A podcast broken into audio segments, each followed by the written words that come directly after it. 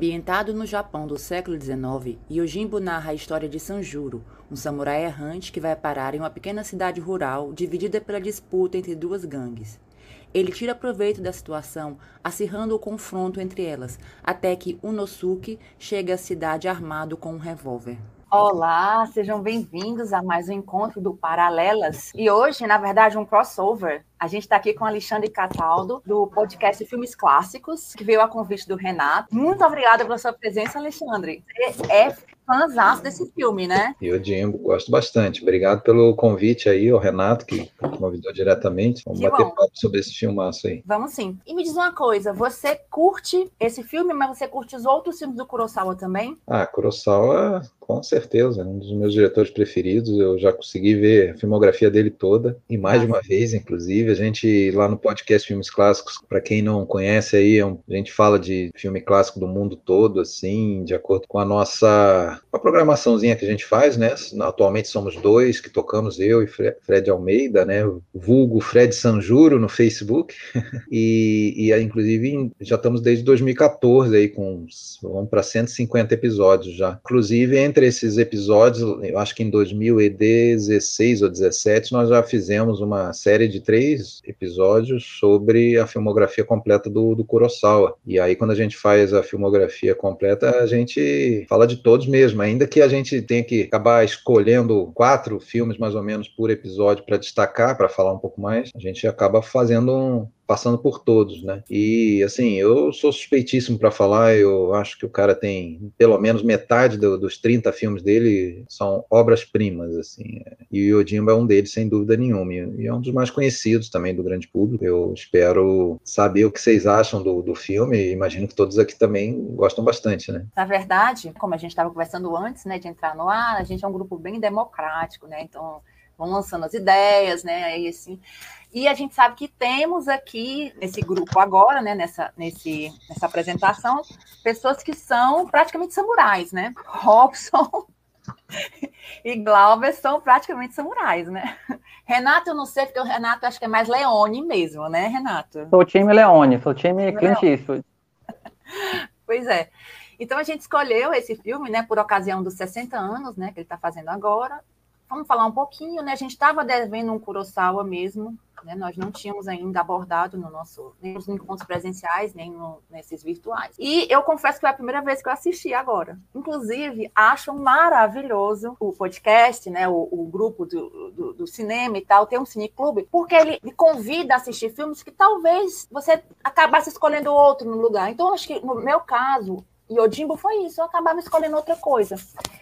Me obriguei a assistir, falo me obriguei assim, mas eu adorei o filme, gostei muito, principalmente o começo do filme. Mas eu queria ouvir mais a de vocês. Vamos lá, quem quer começar? Vamos, Robson, falar um pouquinho aí, você que foi o motivador dessa escolha. Boa noite, pessoal. A gente tá nesse trajetório aí de quase três anos e meio que a gente tem, né? A gente nunca tinha falado nada sobre o Kurosawa e a gente é, notou que tinha essa efeméride, né? Foi até o Glaubinho que falou, né, desses 60 anos que tá fazendo o Yojimbo, o Iodimbo, né? A gente estava discutindo isso antes de começar. E eu fiz o caminho inverso, né? Primeiro eu vi por um punhado de dólares e depois eu fui ver o Iodimbo, né? Que pessoas falam dessa conexão dos dois filmes, né? Que é quase um remake não autorizado por um punhado de dólares. E assim, ano passado eu tava bem nessa vibe de ver filmes de samurai, né? Vi vários no começo do ano e agora pude rever esse. Já conheci alguns filmes do Kurosawa, mas ainda não tinha visto esse. E eu gostei bastante do filme, assim, desde o começo, assim, a introdução é muito, muito certeira, né? Você é jogado naquele mundo ali pelos olhos do Sanjuro e você já, já estabelece a relação que existe de poder naquela cidade. Quanto a coisa tá complicada ali naquele plano que o cachorro vem trazendo a mão de um cadáver, aí já dá aquela pincelada com humor negro e permeia todo o filme. Sou suspeito para falar porque eu sou muito fã do Kurosawa, né? Né, do Toshiro Mifune também, essa parceria aí que, infelizmente, ao longo da vida deles se desentenderam e não puderam mais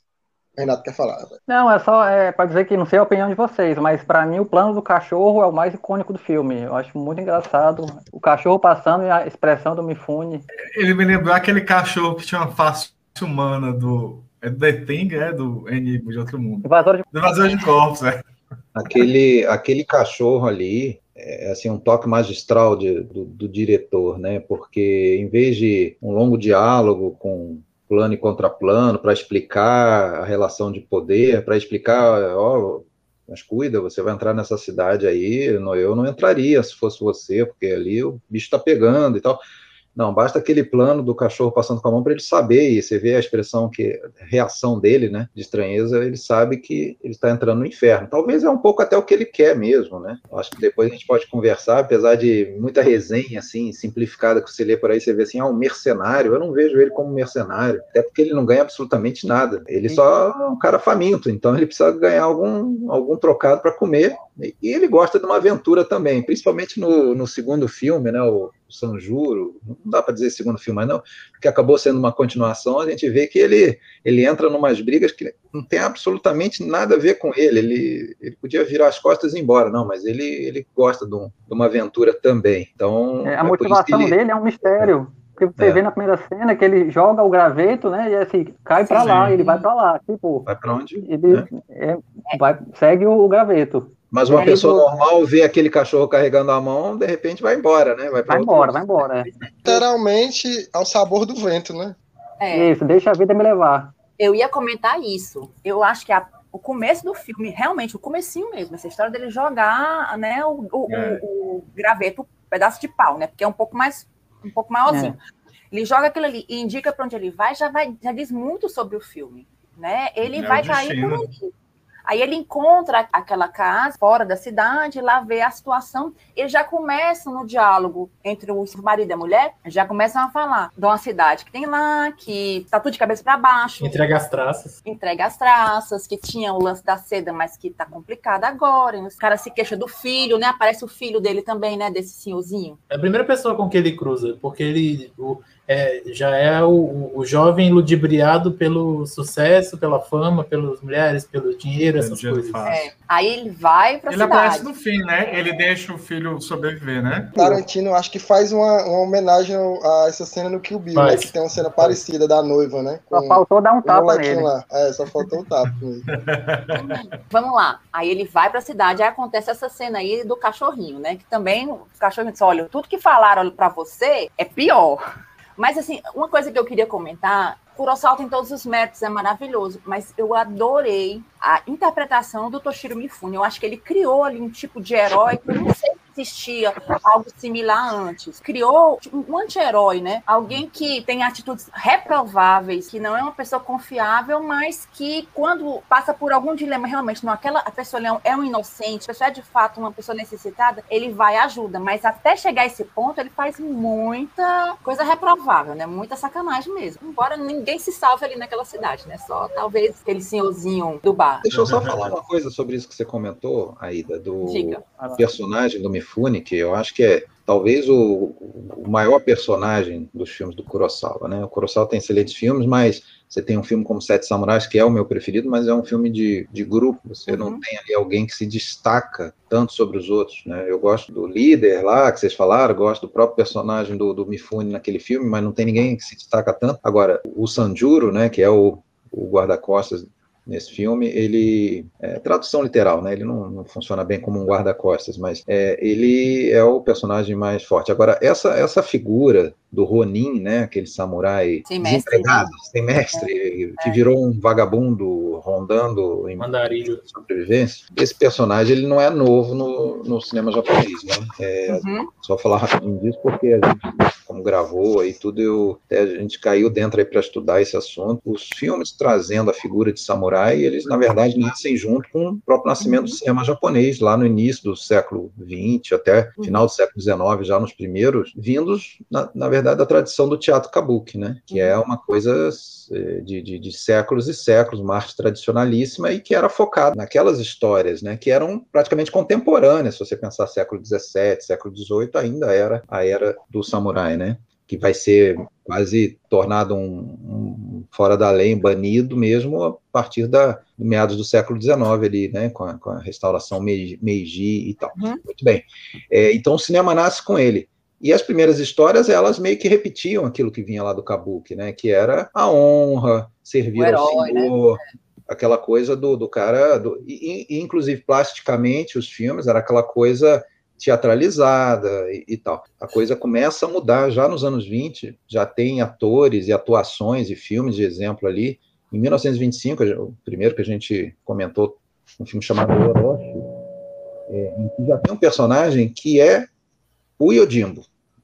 É, é, é, o mesmo padrão, não é, não é, não é Yojimbo o nome, claro, mas é um outro, mas é mesmo, mesmo padrão moral. Personagem, mesmo padrão moral. É o cara que é um párea social, é um fora da lei a, a, na visão do mestre, mas é um cara que ele busca fazer as coisas certas. Então começa aí uma, uma tendência nesse sentido. Depois, na época da guerra, volta a ser um pouco aquela coisa de mostrar honra, mostrar. Né? E depois, até muito por causa do, dos Sete Samurais e dos filmes do Kurosawa, ela, ela volta a ser essa, essa questão da contestação do Bushido, do Código de Honra. Então é o que a gente vai ter no Yojimbo e vai ter depois nesses filmes de samurai, todos aí dos anos 60 praticamente, que é Kobayashi, né? E, inclusive, isso passou a fazer sucesso junto ao público, esse tipo de personagem. E não o limpinho que serve ao senhor, né? Porque aquilo ali está claro que é cometer crimes em nome de um código de honra. Tem tantos filmes samurai em que as pessoas pobres são oprimidas, são dizimadas, e o samurai, aliás, o Ronin, ele se coloca contra isso, ele se coloca a favor do, dos oprimidos. Então, naturalmente, isso conquista o público também. Ah, e o, e o, e o Sanjuro é isso, né? O Sanjuro é um cara que vai, vai contra o que se esperaria de um samurai, de servir ao poderoso, até porque ele não é mais um samurai, né? Ele é um, um andarilho, ele vai servir a a, a justiça, né?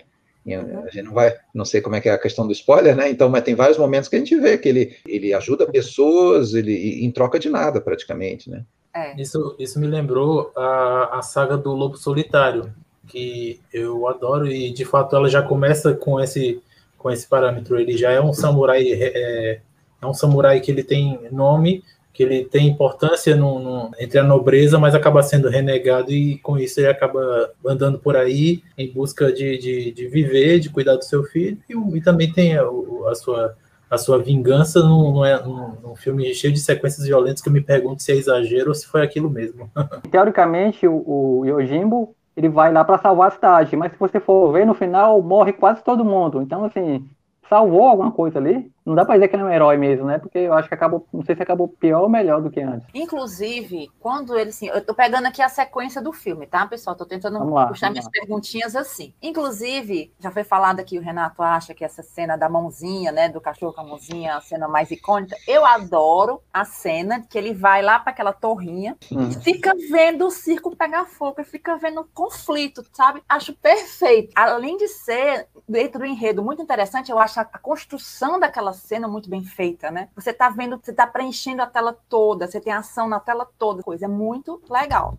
Né? Então, isso quer dizer o quê? Que ele, ele entra ali realmente para ser um agente do conflito mesmo. Ele, vai, ele vai provocar, vai enredar e vai falar com um e vai falar com o outro, né? Também uma cena que eu acho muito curiosa a gente comentar, né? É que assim, como foi comentado aqui, em tese, o samurai deveria servir ao poderoso. Aí ele vai, primeiro se associa a um deles, né? Ao que tem a esposa. Ele tá lá, né? Acerta, né? Faz o trato dele e vai escutar o que eles estão tramando, né? Eles mesmos estão tramando depois que terminarem, né? Se livrar dele.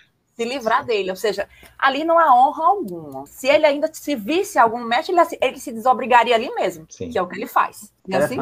é uma podridão moral total aquela cidade, né? Não dá para confiar em ninguém. Torna realmente naqueles pobres coitados ali, o dono da taverna, o o fazedor de caixão, que não, não faz mal a ninguém. Não dá nem para confiar no casal que ele libertou e tipo, vai-se embora, meu povo, vai, vai embora, que, que, que eles ficam enrolando. Acaba errando com tudo. Apesar de ter essa história do punhado de dólares ser um remake do filme, né? É, existe a, a, informação de que é, a trama, né, o roteiro foi baseado num livro noir, né, do Dashiell Hammett chamado A Seara Vermelha, que basicamente é a mesma, é, assim, tem, um, tem várias similaridades, né? Por exemplo, o, o protagonista não tem nome, né? Uhum. É, ele é só conhecido como detetive de uma, uma companhia de seguros e ele ele se introduz numa cidade que é conhecida pela corrupção, né? E onde existe dois grupos rivais e ele vai em busca de solucionar esse conflito. Então, é, o, o, que a gente o que a gente pode aprender disso aí é que o, existe realmente essa relação de retroalimentação, né? Porque do mesmo modo que o Kurosawa vai inspirar vários westerns depois dele, ele foi muito inspirado pelo cinema americano, né? Ele era muito fã do John Ford, né? John ele, Ford, ele era exatamente era, muito, era um, É. um leitor ávido de literatura no ar, né? E um, um ponto que eu gostaria de destacar, assim, voltando um pouquinho assim, para a introdução do filme, Uhum. é a questão do, do Toshiro Mifune, de aquele gestual dele, de estar sempre ajeitando o ombro, assim, uma coisa assim, que é como É. se ele passasse fisicamente a ideia de que ele é um deslocado, né? Ele É. não está se sentindo bem. E ele para de fazer esse gestual todo justamente quando ele encontra um objetivo para ele, que é justamente ser o agente do caos daquela cidade. A gente do caos, exatamente. Sim. É, exatamente isso. E essa história do John, John Ford é verdade, Robson. Eu estava pesquisando um pouco sobre o, o filme, sobre o Kurosawa e tal. E, assim, é, não lembro exatamente agora, depois eu vou procurar qual foi o vídeo que eu vi, mas ele, ele fazia uma análise de algumas cenas muito parecidas, assim, é, É o que acontece nas cenas, os enquadramentos, sabe? É, mas é porque não era, não era, acho que o Yojimbo, não, era outro filme que ele comparava. Tem uma E- cena que é de Ao Rufar dos Tambores, que é muito igual a alguma, de algum filme do Kurosawa, não tô lembrado agora, mas é igual, que é o cara subindo com a bandeira. Com a bandeira, Talvez seja exatamente. Sam- é, É, é talvez seja. Sete Samurais. Eu acho que é, É, né? isso. É dos. Sete Samurais. É dos Sete Samurais, essa cena. É. Inclusive, uma coisa que a gente estava vendo que assim, o Kurosawa ele ajudou a popularizar o cinema japonês, mas no próprio Japão, né? Isso o Alexandre pode até dizer melhor, ele tinha assim talvez o estigma de ser ocidentalizado. Pelo menos eu li isso. Mas o fato é esse: todo mundo, quando fala de cinema, sabe. O cineasta Akira, Akira Kurosawa, o cineasta mais conhecido, foi o cineasta mais conhecido, é o cineasta mais conhecido do Japão. Ah, sem dúvida. No, no, no Ocidente, ele é o nome mais conhecido. Não acho que isso signifique necessariamente que ele é o melhor de todos, tem outros grandes cineastas. Eu acho que é um pouco exagerada essa questão de dizer que ele, que ele tinha resistência no, no, no Japão. Acho que não, não foi bem isso. Mas, é, e e outra, é, você vê influência de, de, de cinema ocidental, inclusive, mesmo na obra de outros cineastas que são considerados tradicionalissimamente japoneses, como Ozu, Naruse, Uhum. é, são todas as pessoas que se formaram em cinema e viam, por incrível que pareça, é, cinema americano, consumiam cinema americano, não, não eram pessoas é, que estavam lá isoladas do, do que estava acontecendo. Então, eles têm influência. Você vê filme do Mizoguchi, no início de carreira, sobre é, literatura francesa, conto do Maupassant, que, aliás, é o mesmo que está na raiz do no tempo das diligências do Ford. Ou seja, você tem essa relação. Isso é uma realidade do cinema japonês, acho que do mundo todo essa influência. Você pensa lá, o indiano lá, o Satyajit Ray, o cara viveu em Londres um tempo, consumia filme, se influenciou por neorrealismo italiano, ou seja, todo mundo influencia todo mundo. Todo Né? mundo Quem, quem, todo mundo. quem, quem ama o cinema vai, vai ver o que tá, e se amanhã depois começar a dirigir filme, naturalmente ele vai carregar consigo essa bagagem, né? E além disso, também a questão literária, né? O Kurosawa, ele era muito ligado à literatura ocidental, Dostoiévski, você vê filme dele baseado em... em Shakespeare, né, em- também. muito em Shakespeare, talvez uma né, das melhores adaptações de Shakespeare, para mim, é o Trono Machado de Sangue, né? Que é a adaptação do Macbeth, né? Macbeth, é. Além de, de outras, né? Se diz, por exemplo, que o Homem Mal Dorme Bem seria uma versão bem suave, assim, do Hamlet, é, levemente baseada no Hamlet também. Então, assim, ele tem muito isso, mas eu acho que é, é muito mais uma questão, assim, de um certo ciúminho do cara fazer muito sucesso exterior. E principalmente pelo seguinte, o cinema japonês sempre foi muito, vamos dizer, é, tudo segmentado, tudo até em termos de produção. Você vê, por exemplo, que tinha época que o mesmo estúdio fazia é, em Tóquio filmes contemporâneos e em Kyoto filmes é, de, históricos de samurai. Era tudo, tudo. Então era muito comum, por exemplo, um estúdio lançar cada semana uma sessão dupla no cinema e fazia um filme para menino e um filme para menina, entre aspas, para mulher. Ou seja, fazia um filme de samurai que atraiu o público masculino e um filme família, um filme do Naruse, um filme e na hora de escolher qual que ia para o exterior, qual que ia para o mercado internacional, é claro que é o filme exótico, né? O filme de samurai, samurai. que é o filme que atraía mais o público. E o, o novelão, que eu acho tem coisas maravilhosas, cinema, filme do Naruse, esse ficava para o mercado interno. Então se criou um pouco isso de que, ah, não, esses são tipicamente japoneses, mas não, é, não era nem por opção, era porque realmente era questão mercadológica. Esses filmes, é, o, o os dramas contemporâneos, muitas vezes eles não tinham mercado no exterior, né? Então, por isso, ficaram só para o consumo interno. Acho que, desculpa se eu estou me alongando aí, eu não quero. Não, tá não. perfeito, é isso mesmo. Vale lembrar também a influência dos jogos. Eu fico imaginando a geração agora que conheceu a obra do Kurosawa por causa de Ghost of Tsushima.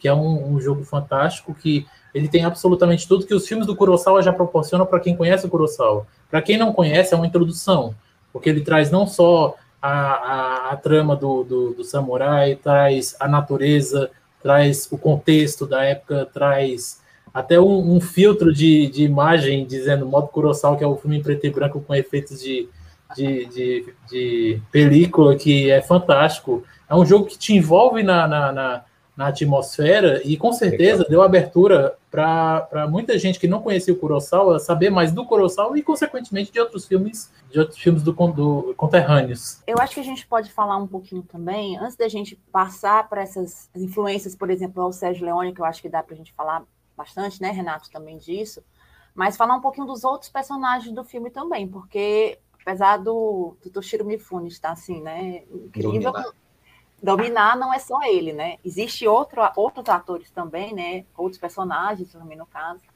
que merecem destaque, né? Nos dois lados, né? Uhum. Nos dois lados tem o, o, o, o chefe, uhum. o chefe da, da gangue, uhum. mas atrás deles quase não aparecem, tem o, o, quem manda de verdade, que é quem os donos é. da, do poder financeiro. Os prefeitos, é.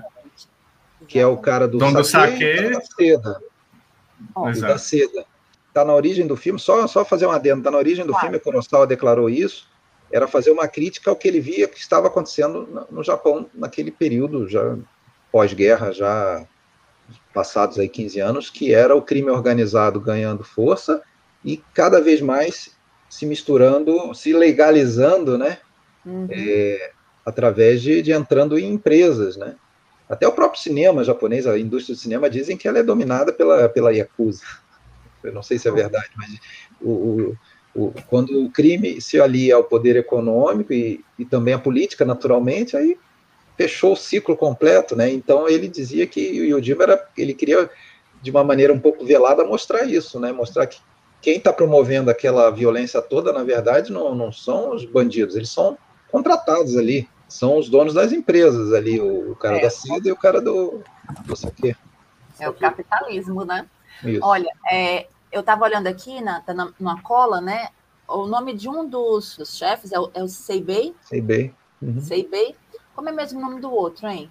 É Gondi? Ah, agora, agora você também está... Yoshitora? É. Não, é porque Yoshitora. você estava... Yoshitora. Yoshitora. Yoshitora. É, Yoshitora. Tanto é que eu, eu, ainda lembro que teve uma explicação que ele... É, Yoshitora são dois, são dois animais de anos diferentes e, e aí Aconteceu que é, ele, ele acabou isso, é. nascendo na fronteira ah, entre nasceu, dois, essas duas épocas. É, eu não, não consegui achar o nome aqui. Aí eu sei que tem a esposa lá de um deles, que é, que é a Orin, né? Que é uma mulher terrível, né? A forma como ela. Foi a personagem que eu mais gostei, ela. Né? Ela manda no marido, aí ela escurraça aquela filha, aquele filho escurraça dela. Escurraça o filho dela. Dá um tapa. Quando né? ele Grande dá um tapa. e amada. Exato. Muito Essa engraçado. mulher aí é uma, uma lenda do, do, cinema japonês aí. Desde os anos 30, está em filmes maravilhosos, está no Trono Machado de Sangue, faz a Lady Macbeth, e ela está lá nos anos 30 nos filmes importantes do Mizoguchi lá, Elegia de Osaka.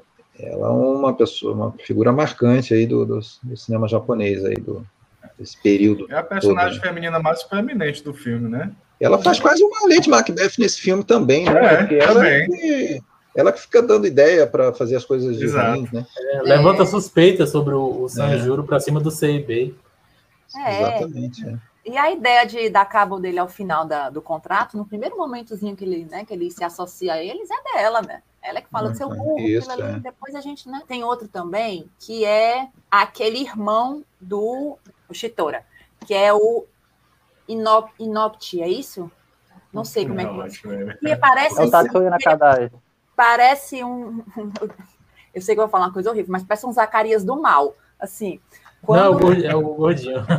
ah, o, ah, o Daisuke. O monocelha, né? Que é monocelha. O né? monocelha. É o Zacarias do mal. Ele é muito é, o Sanjuro manipula é, ele direitinho. Elogia ele assim, né? Você parece tão forte, aí ele fica todo se é achando assim. Forte, né?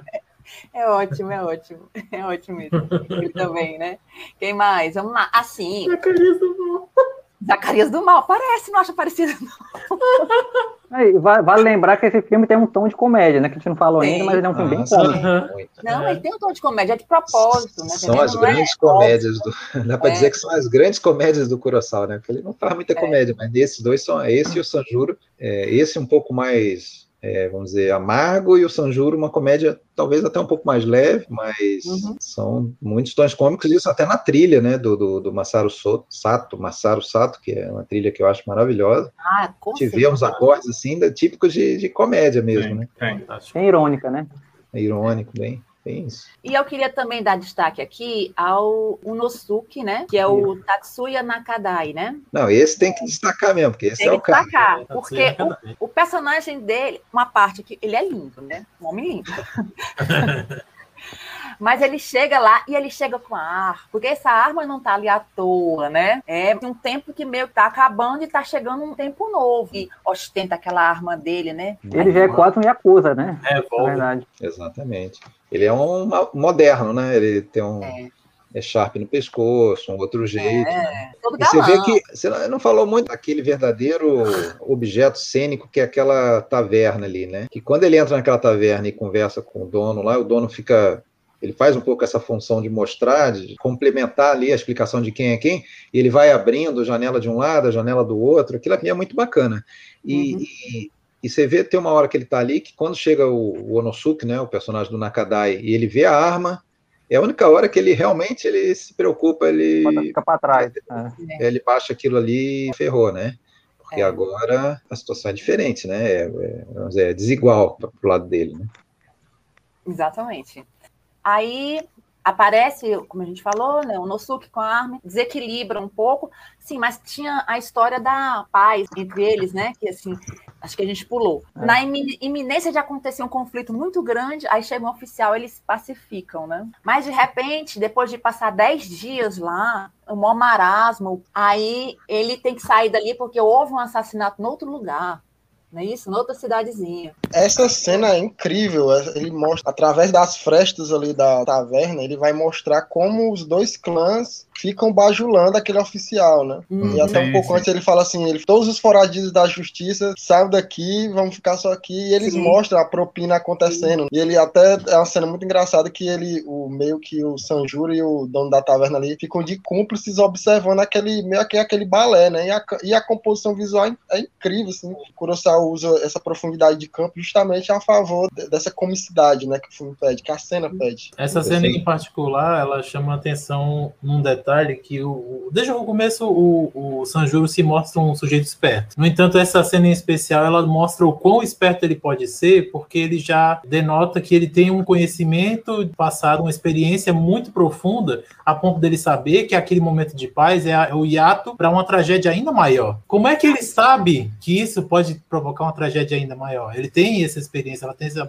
essa bagagem. E ele acaba dizendo isso na cara do taverneiro, sorridente, porque não está acontecendo a guerra tão, tão constante que ele vivia. Aham. Uhum. É isso mesmo. Aí assim, aí então o oficial sai dali, né? Então começa de novo aquela situação. Quem é que vai co- conseguir trazer o Sanjuro pro seu lado? Tem tudo aquilo ali. Aí tem a chegada, né, do, do Nosu. E tem a história dos sequestros. Um lado sequestra o filho do chefão lá, da mãe malvada lá, e o outro sequestra aquela mulher, que é, é Nui o nome dela, não é isso? É, a, a esposa do fabricante de saque. Inclusive, assim, quando combinam, né, de, de fazer a troca, a, a forma como a mulher trata o menino, né, o filho dela é horrível.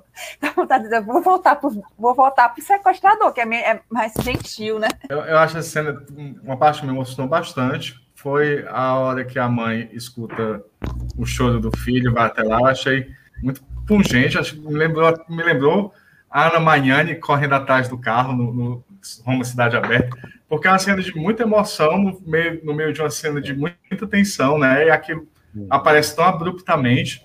E ele, ele é muito bom em, em- em equilibrar esses tons do filme, porque uma coisa que que me impressionou muito nesse filme, eu não sou grande conhecedor do, da do Kurosawa, mas é, é, o quão divertido esse filme é. Apesar de ter tantas subtramas, né, e tantas, tantas temáticas que a gente pode abordar, é um filme muito divertido. Eu acho que seria um bom filme para recomendar para introduzir alguma pessoa na obra do Kurosawa, como se fosse um primeiro filme, porque ele tem muitas ações, é um filme muito movimentado, ele tem um personagem protagonista muito interessante, tem uma habilidade muito grande nas ações e também no modo como ele se porta diante de certos personagens personagens. Por exemplo, o personagem que é o pai do menino, quando ele aparece, ele é um cara covarde, sem nenhuma fibra moral, uhum. e ele tem nojo daquilo. E ele fala especificamente, né? Ele diz, eu me sinto mal diante de uma pessoa como essa. No entanto, as ações dele dizem o contrário quando ele arma todo aquele esquema para devolver o filho para ele e a mulher dele. Então, essa ambiguidade do personagem e esse equilíbrio entre, entre os tons do filme, eu acho uma coisa maravilhosa.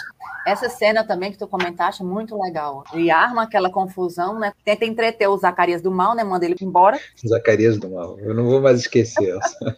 Aí, ele vai lá e dá cabo de sete, né? São sete que estão lá dentro.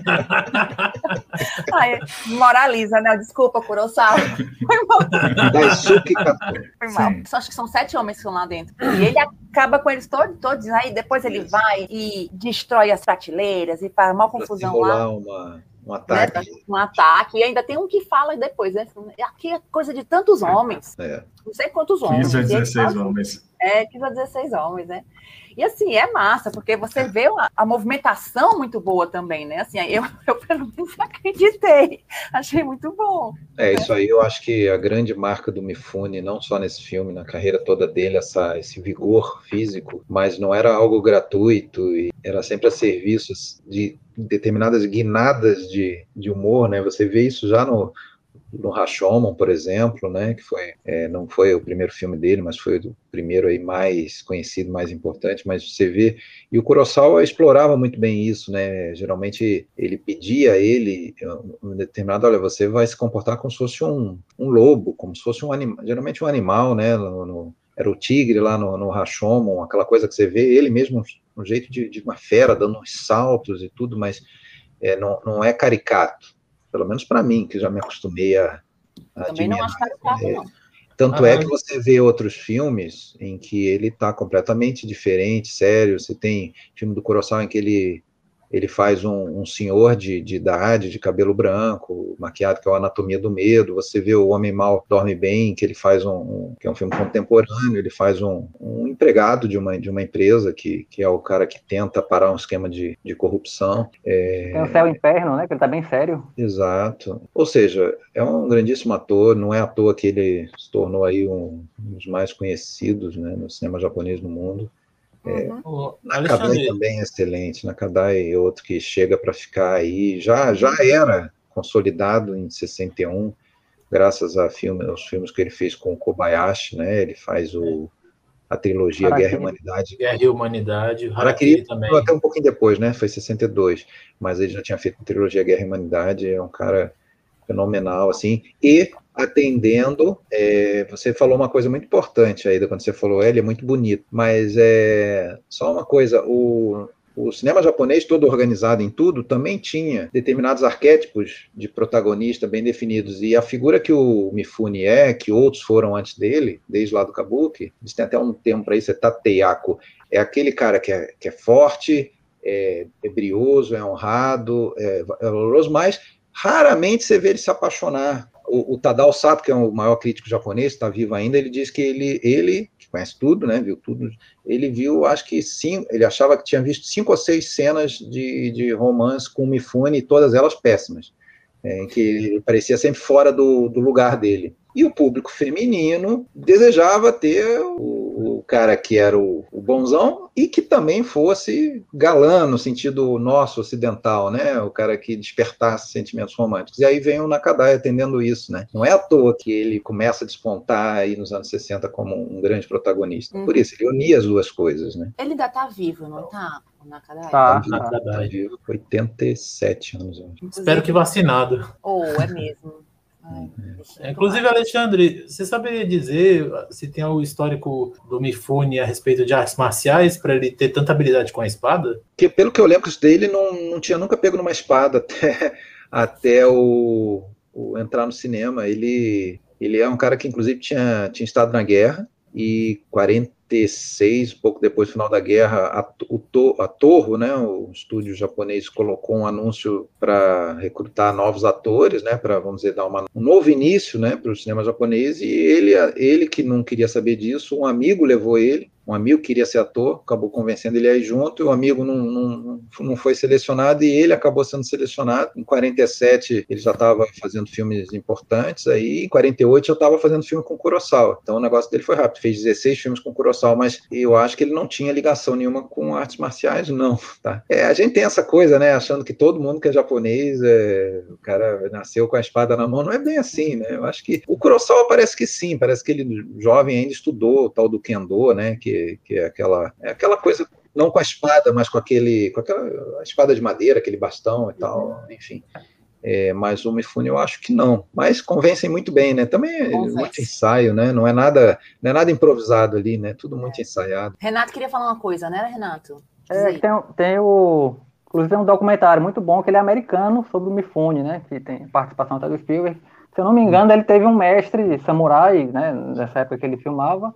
O Nakadai fala que ele era muito bom nessas cenas, era o melhor ator japonês para fazer cenas de ação. Eu estava ouvindo hoje no podcast em inglês o Cinephiles. E o, a maioria daquelas cenas de, sei lá, plano sequência, né, que ele ia matando vários caras, ele fazia num take só porque ele se concentrava tanto que ele não respirava. Então, assim, foco total na movimentação. O cara era muito bonito. Olha, eu acho que a gente pode é, aproveitar o tempo que a gente tem para a gente concluir um pouco é, o Yojimbo, né? E a gente dar umas dicasinhas para quem quiser se aprofundar mais no, no universo Kurosawa, não? Vamos pro duelo final, então, né? Vamos lá. Duelo final, então. Vamos. Que é com o Nakada e o Toshiro Mifune, não é isso? Como não poderia deixar de ser, né? O filme é construído para isso, para aquele. Para isso.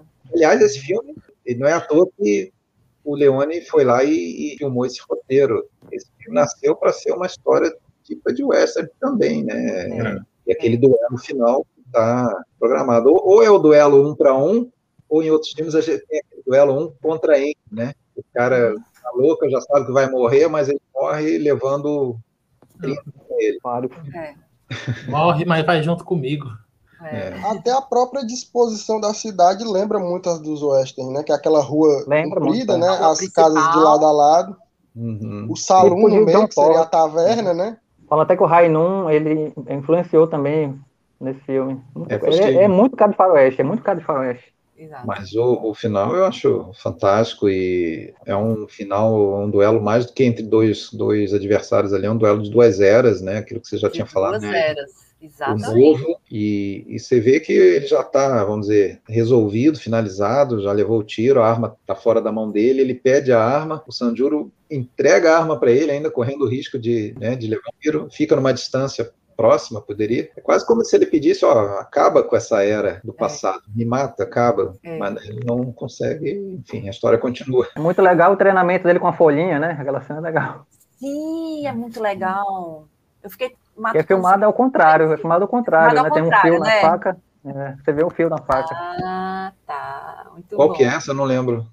Quando ele tá exilado ali, que ele apanha, né? Apanha muito. Apanha e, muito, é. É, é peia muita, como diz aqui, né? Aí ele fica naquela casinha lá longe, perto do ah, cemitério, sim. um templozinho, um templozinho, pronto. Uhum. Aí ele fica lá fica praticando a faca. Praticando é. o ódio dele ali, aí, aí, pega uma folhinha, né? É, Porque ali era o ponto-chave, né? O ponto-chave. Ele tinha que é. matar primeiro o Suki. Eu queria só fazer um comentário a respeito do, Vai, do, do excelente trabalho de decupagem do filme. Porque o, Kurosawa ele, tem, ele tinha um, um, uma percepção fotográfica da, da, das cenas muito, muito, muito. Uh, há uma assinatura né, né, nessa decupagem. É, inclusive tem um, uma cena lá que, em especial do Kurosawa, que é a favorita dele, que foi feita pelo Miyagawa. É, acho que é Takashi Miyagawa, o fotógrafo. Kazuo, é, Kazuo Miyagawa. Kazuo Miyagawa, isso, pronto. Gêniozinho também. Pois é, o, Ka o Kazuo Miyagawa foi responsável pela fotografia do, do Yojimbo, creio que do Sanjuro também. E o Miyagawa, ele tinha uma sensibilidade fotográfica tão forte que o Kurosawa confiava na capacidade dele, a ponto de é, uma cena noturna ser feita de dia. Aquela cena que ele está conseguindo escapar do, do Shitora, todo espancado, ensanguentado, e vai até a, o, sujeito do restaurante, é uma cena filmada de dia. Você não percebe, porque é muito bem enquadrado e muito bem é, disposto na iluminação para poder parecer que é de noite, porque é um filme em preto e branco, não tem cor e tudo mais. Sem contar que é, a cena favorita do, do Kurosawa, eu chego nessa parte, a cena favorita do Kurosawa é uma que também achei fantástica, que é quando ele está em cima da torre e ele começa a observar no, de canto a Orin botando as prostitutas para dentro porque aconteceu um, um, uma guerra do lado de fora. E tudo uhum. isso no plano sequência, mostra ela botando a, as mulheres na casa, até puxa o cabelo de uma delas que queria fugir, mas não, não consegue. E aí a câmera vai e abre no, no, no Sanjuro observando tudo. Já é mais um detalhe, mais uma informação que o Sanjuro tem a respeito de toda a decadência moral daquele espaço. Uhum. É verdade. É, o, o, esse Kazuo Miyagawa que você citou é um, é um nome fundamental nesse filme também. É um um baita fotógrafo e o Kurosawa ficou felicíssimo quando ele, porque lá também tinha essa coisa do estúdio muito forte e o cara trabalhava dentro do estúdio, né? Só só para aquele estúdio. E esse Miyagawa, ele era de um outro estúdio, da EA. O, o Kurosawa já tinha trabalhado com ele no Rashomon, justamente, que, que foi feito na época no Daiei. E, e aí, só que o Daiei, nessa época, 1960, para ele, estava indo à falência e estava liberando as pessoas. E aí o Miyagawa pôde ficar à disposição do Kurosawa. O Kurosawa não pensou duas vezes, chamou ele e, e nesse torroscope, né, esse formato lá da torre, que é o widescreen deles lá, e o cara tem que ser bom, né, é, para justamente preencher aquilo, aquela largura toda e tem sempre movimento, cara, seja só o vento, seja tudo tem sempre, você tem sempre alguma coisa para atrair teu, teu olhar. Então, assistam Yojimbo, por favor, se vocês não viram, procurem. Meus alternativos só Blu-ray, né, Galbinho? DVD, é. É. No caso, é, esse título aqui, Yojimbo e Sanjuro, lançado há alguns anos pela Versátil. Fantástica essa edição, merecia sair em Blu-ray, mas só saiu em DVD. Vou mostrar a minha também, hein? Vou mostrar a minha também. Oh, cara. Essa é da Criterion. Hã? Minha de colecionador agora. É... Um dia eu ainda vou ter uma Criterion. É. Eu, ainda não, eu, ainda não, tenho Criterion na minha coleção, mas sou doido para ter uma aqui, Criterion. Isso aqui atualmente está tá difícil, realmente. Isso aí era da época do dólar 1,90. E... Ah, faz tempo. Então, é. é, vamos lá. Eu concordo com o Lourenço, é um excelente filme para você começar. Mas comecei. Comecei com no Kurosawa. Para onde eu vou agora? Me diga aí. O que é que vocês sugerem? Vamos sugerir algum Eu, eu.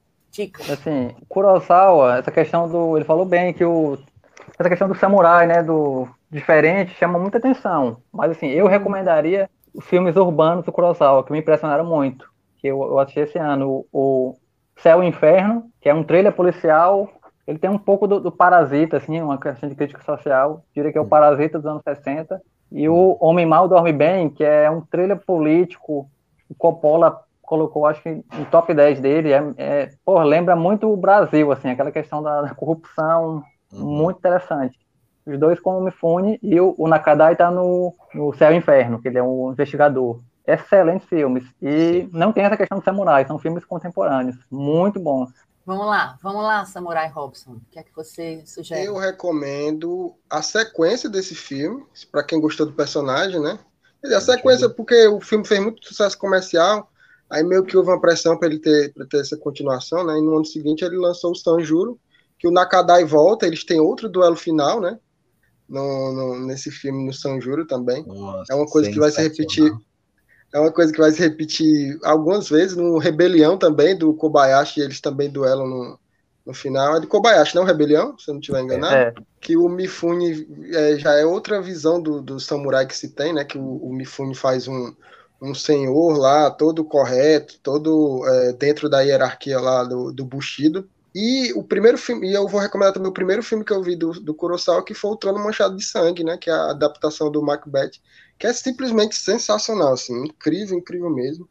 É, acho que ele dá conta bem dessa coisa da questão do samurai e mostra essa faceta do apaixonado por literatura que o Kurosawa era, né? Que ele vai logo, vai logo para um clássico, assim, da literatura mundial e transporta assim para a época dos samurais. É. São as duas indicações que eu faço. Lourenço, tu quer fazer alguma indicação? Porque tu sabe que o, o teu grande amor, né, o Martin Scorsese, está num, num, filme do. Sim, está no, no né? filme, né? Ele é. faz Van Gogh. É, exatamente. Van Gogh, é muito fofo, por sinal. Não, não recomendo que você veja é. o Scorsese, E, e, tem outra grande paixão minha, que é o Dostoiévski, e ele tem uma, tem uma adaptação do Dostoiévski, né, que é o Idiota, que não tem samurais, mas vale muito a pena. Vamos, Glaubinho. Bom, é, antes de mais nada, recomendar o, o, absoluto clássico, que é o Sete Samurais. Uhum. É um filme que é absolutamente acessível e, apesar de suas duas, duas horas de duração, eles passam muito rápido. É um filme Não, fantástico. É três horas e tanto, né? Isso, é, três horas tanto. Parece, parece que passa mais rápido, porque é o movimento da narrativa é, é, é, muito fluido. E é, haja habilidade para poder fazer um filme de, de quase quatro horas, três horas aí com a narrativa fluida. Mas assim, eu queria de fato. É, mas é um filme que eu, eu recomendaria para quem já tem um, um, leve background a respeito do, do de Jidaigeki, de, da, das histórias de, de eras dos samurais. Para quem está assistindo Kurosawa de primeira viagem, eu fortemente recomendo Sonhos. Uhum. esse sim, ele já é, creio eu, mais acessível para quem não sabe nada do Kurosawa e merecia de fato ser introduzido à filmografia dele, eu recomendo Sonhos. E Alexandre, você já até falou que o seu preferido é o Sete Samurais, mas dizer uma sugestão para ah, eu... quem começou agora. Eu vou fazer assim, eu vou excluir as dicas dos demais que já estão dadas, todo o resto agora. Agora todo, vou falar o resto todo, né? Não, tô brincando.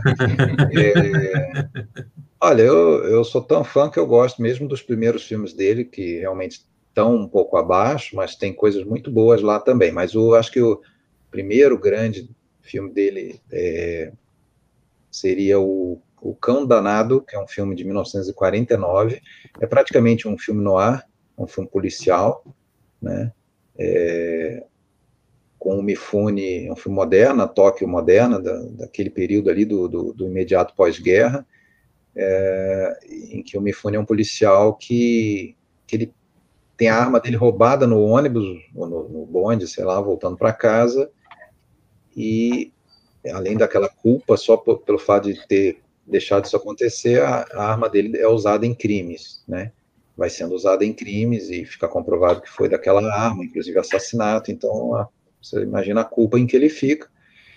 E o parceiro e mentor dele no filme é o, já o Takashi Shimura, esse outro ator aí, que geralmente fazem esse, faz esse tipo de papel, né, do, do cara um pouco mais sábio, mais velho, e, e o filme é uma, uma grande jornada em busca de, de, de descendo ao submundo da, da, da Tóquio, do, das prostituições, do, do, da Yakuza, para tentar recuperar né? E, nossa, esse filme é tão. Eu acho eu gosto tanto dele que eu quase estou indo para o final para dar spoiler, mas não posso. Mas eu é, comecei a assistir esse hoje. É, esse filme, Foi. o final é. dele, eu acho uma, uma, das coisas magníficas. E eu só vou dizer que ele tem muito a ver até com o final de filmes como Yodinho, do próprio Sete Samurais, que é você, o personagem ele tem um determinado objetivo, é, o filme todos constroem em, em, em, função disso e no final fica aquele gosto de é, e aí? Amargo. Amargo de que vitória foi essa né? Que vitória foi essa que eu conquistei? É, no final é o agridoce né? na verdade né? Como nos sete samurais né em que o vilarejo acaba vamos dizer livre ou no próprio Odimo mas não tem muito futuro ali. E e o bom então o cão danado Bom, A Fortaleza Escondida, que é um filme ah. é, que eu gosto muito, é uma, grande aventura, uma grande aventura, é um filme de samurai também, mas é uma grande aventura, e claro, né, eu acho que todo mundo sabe aí da, da, da, da influência dele para o Star Wars, do, do, do, George Lucas, e, e, e, assim, é muito interessante, eu adoro aqueles dois personagens meio cômicos do filme, né, que, que seriam lá os dois robozinhos, né, que vivem brigando do, do, do, Star Wars, que o filme meio que vai conduzido por eles, né? Aí tem o, Barba Ruiva, né, que é o último filme na parceria com o, o Mifune, 65, que aí daí eles realmente tiveram um desentendimento, na verdade muito mais comercial do que né, o, o Mifune já estava com a produtora dele também, e estava bom também, né, eles tinham trabalhado juntos 17 anos, foram 16 filmes juntos, e acho que a carreira de um de outro está ligada para sempre, mas nesse momento eles preferiram se separar. E o Barba Ruiva é um, é um, é um, um, na verdade, é um grandíssimo filme, assim, é um filme maravilhoso. Ele também não dá para enquadrar muito ele como filme de samurai, não. Ele trata de um médico, né? Um médico jovem e arrogante que assume uma clínica e o Barba Ruiva, que é o apelido do, do Mifune no filme, é o médico que está para deixar o cargo, mas ele ele acaba ficando porque ele vê que precisa primeiro mudar a maneira de ser daquele jovem, né? Então o filme passa a ser um duelo de, de personalidades e ensinamentos. É um, é um, filme muito interessante, muito rico, assim, do, do Kurosawa, que às vezes até o nome assusta, né? Barba Ruiva, o cara pensa que é um filme de pirata, sei lá o que é, alguma coisa assim, mas não tem nada a ver. Então eu, eu diria esses três aí, além de, de todos os outros citados, né? Muito bom. Bom, pessoal, uma hora de conversa mais ou menos. A gente sabe que nossa vontade é conversar muito mais, né? Mas a gente também tem que deixar aquele gostinho de quero mais. Curoçal é um caminho sem volta. Então, quem começou agora já está contaminado. Queria agradecer muito a participação do Alexandre, né, do podcast Filmes Clássicos. Qual vai ser o próximo de vocês, Alexandre? O, o próximo que vai ao ar já está uhum. gravado e vai ao ar agora sábado, é justamente sobre os filmes de samurai. Hum, a, gente, a, gente, a, gente, fala assim do, do gênero, tem polêmica aí se dá para chamar de gênero, só que aí a gente acaba, a gente acabou elegendo quatro filmes assim para destacar, né, que são dois do Hideo Gosha e dois do Kihashi Okamoto, né, que é Três Samurais Fora da Lei. Vou falar os nomes aqui, pode servir de dica para quem uhum. quiser. São excelentes filmes, Três Samurais Fora da Lei, de 64, Samurai Assassino, de 65, A Espada da Maldição, um filmaço absoluto com o Tatsuya Nakadai, de 66, e Tirania, um filme de 69. É, tem um universo aí de, de, filmes nesse período dos anos 60.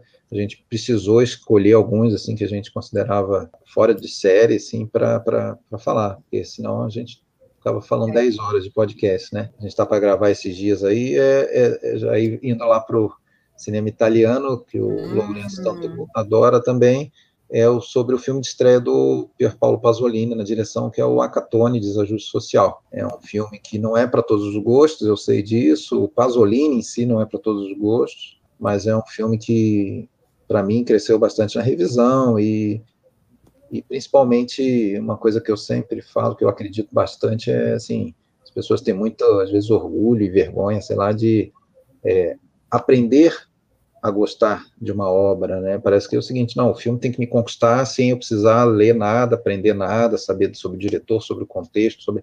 Não é bem assim, né? A é. gente, assim como a gente aprende uma língua, acho que a gente pode aprender a, a entender também a linguagem de um filme, né? Então, não é vergonha correr atrás, assim, para tentar se aproximar do filme, não esperar que ele, ele venha até você sozinho, né, de uma outra época, uma outra realidade. Não necessariamente ele vai conversar comigo assim diretamente, né, o filme. Eu preciso também fazer um esforço. Você falou perfeitamente, é isso aí. Uma das razões do Cine Clube existir é essa. Né? Então a gente precisa realmente sair da nossa zona de conforto, né, ter uma, uma, uma forma de assistir menos passiva, né? Então, sim, eu acho sim. que é, é isso. Tem a ver com podcasts filmes clássicos, tem a ver com Cineclube Paralelas, essa, esse desejo da gente sair da superfície, né? É, adentrar mais, né? conhecer é. novas coisas. Eu, por exemplo, eu confesso, eu nunca tinha assistido esse filme, amei, adorei também, já estou uhum. contaminada, quero ver mais coisas. É. É, eu acho que é isso. A gente tem que ter humildade também, né? Ninguém sabe tudo. É, exatamente. Acho que é a questão da humildade, assim, às vezes, é. né? Você saber. E, é. e, outra que, assim, quando, quando um filme recente é muito falado, não necessariamente quer dizer muita coisa, porque ele acabou de sair e tal. Agora, quando um filme de 60 anos, ele é muito bem citado, é, alguma coisa tem ali, né? Será que por que, será que tanta gente gosta? Será que todo mundo está fingindo que gosta desse filme? Vamos, vamos dar uma chance para ele. Às vezes é um filme que eu vi, não me disse muita coisa, normal, quando você vê muito jovem, você está com outra cabeça, é. outra experiência. Vai lá, dá uma chance para o filme. Geralmente cresce quando você revê. Já fica aqui o convite para você participar de novo. A gente adorou a sua participação. Muito obrigada. Foi muito bom eu mesmo. Eu que agradeço, eu que agradeço a todos. E o pessoal do, do, do podcast Filmes Sim. Clássicos que também está nos assistindo, sejam muito bem-vindos a, a é, comparecer nas próximas. Claro. Nós todos estamos é, juntos é, pela mesma paixão, né? E seja qual for a iniciativa, se você fizer uma pessoa que seja conhecer um filme que você ama, é, e passar a gostar, e depois essa pessoa vai passar para outra pessoa, você está mantendo a obra viva, né? Porque tem muita coisa aí que, se bobear, vai morrer junto com a gente, né? A gente gosta, não sei se todos aí têm, têm filhos e tal, às vezes nem, nem dentro de casa a gente consegue é, criar fãs daquele, daquele tipo de filme, por exemplo. Então, que, qual vai ser o futuro disso daqui a algumas décadas? Ninguém mais vai ter interesse, não vai passar em streaming, esquece, né? ninguém mais vai ver isso. Então, é uma, uma pequena migalhinha que a gente pode fazer, né? transmitir isso adiante. Nossa terceira sessão presencial né, do Cineclube foi o filme O Salário do Medo, que eu conheci graças ao podcast Filmes Clássicos. Então, é, eu lembro que você falou né? na época, eu fiquei muito feliz, isso é muito legal. E eu, eu fiz um TCC a respeito do salário, graças à influência do, do, Renato de ter lembrado do Salário do Medo, eu fui atrás do Salário do Medo, aí eu fui conhecer o Comboio do Medo do Friedkin, fiz um TCC a respeito dos dois filmes. Legal. legal. Que bom, né? Legal, Maravilha. Legal. Parabéns para vocês também, viu? Que estão assim disseminando, né? Você que levou para seus estudos também, Globinho, muito bom. Então, uhum. pessoal, é o seguinte, vamos encerrar, né, com esse gostinho de quero mais. Eu queria agradecer ao Robson, ao Glauber, ao Lourenço, ao Renato, ao Alexandre. Inscreva-se no canal, siga nossas redes sociais e até a uhum. próxima.